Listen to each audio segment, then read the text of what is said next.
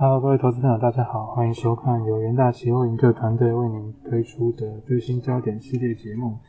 那么本期的内容呢，将呃聚焦在能源供给的紧绷，呃使得欧洲出现了一个断供危机，导致天然气价格飙涨。首先在第二页我们可以看到，目前这个北溪一号的输送量是大幅减少的。根据俄罗斯天然气工业股份公司在七月二十五号的一个说法。从七月二十七号起，天然气输送量就从目前正常水准的四十 percent 进一步减少到二十 percent。那其实，在七月十八号的时候，俄罗斯天然气工业股份公司就已经有通知欧洲几个天然气买家，目前公司是遭受到这个不可抗力的特殊情况，没有办法保证天然气供应。这其实暗示了俄罗斯正打算加强对欧洲能源的控制。那因为北溪一号输送量约占欧洲进口管线总量的十五 percent 左右，所以它的一个供给减少将会大大冲击到整个这个欧洲的啊天然气供给。那从第三页我们可以看到，其实不只是这个北溪一号，欧洲从其他管线的一个对于俄罗斯的天然气进口也呈现明显的下滑。那其中马经过马尔诺的天然气流量，更是在二零二一年十一月就已经出现负流量。那从第四页我们可以看到，以库存的的呃角度来看，俄罗斯天然气工业股份公司上半年与欧洲注气的情形是创下近四年以来同期新低。虽然说近期是有所回升，但其实还是远低于过往平均啊。所以呃，整体欧洲天然气的库存是呈现吃紧的状况，也导致了欧洲天然气价格维持在高档区间。那这样一来，就有利于美国液化天然气出口的需求扩张。那在第五页就是看到这个俄国天然气出口量的一个状况。那俄罗斯的天然气出口数据从二零二一年十月开始就出现明显下滑。那那时候的这个天然气出口量是比二零二零年同期下滑超过三十 percent。那在二零二二年的一个下降程度是更为明显的。七月平均在二零二一年同期降低了七十 percent，跟二零一九年同期衰退更是达七十七 percent。那都显示出俄罗斯紧缩供气。这个反制西方制裁的一个状况。那从第六页我们可以看到，在在在这个欧洲天然气供应危机的情况之下，欧美价差也刺激了这个煤气的出口。那从下面这张图可以看到，近期有三次的一个价差飙升。那第一次是受到欧洲能源危机的影响，第二次则是因为这个呃二月底的时候，俄乌战争的爆发，市场担忧西方制裁跟战火。可能会冲击俄国天然气的一个供应。那在最近的一次，就第三次欧美天然气价差扩大，主要是因为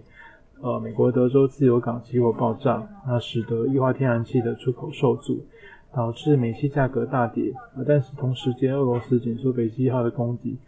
则是推动价差扩增，这反而是有利于美国天然气价格的表现。那所以在第七页我们就可以看到，美国的这个液化天然气出口是蛮强劲的。那受到俄乌战争的影响，拜登政府是承诺向欧洲这个加大供应天然气，那也使得这个液化天然气的出口量大增。那根据数据显示，三月的 LNG 出口是有六十 percent 输往欧洲，而且连续四个月啊是美国这个液化天然气最大的出口目的地哦。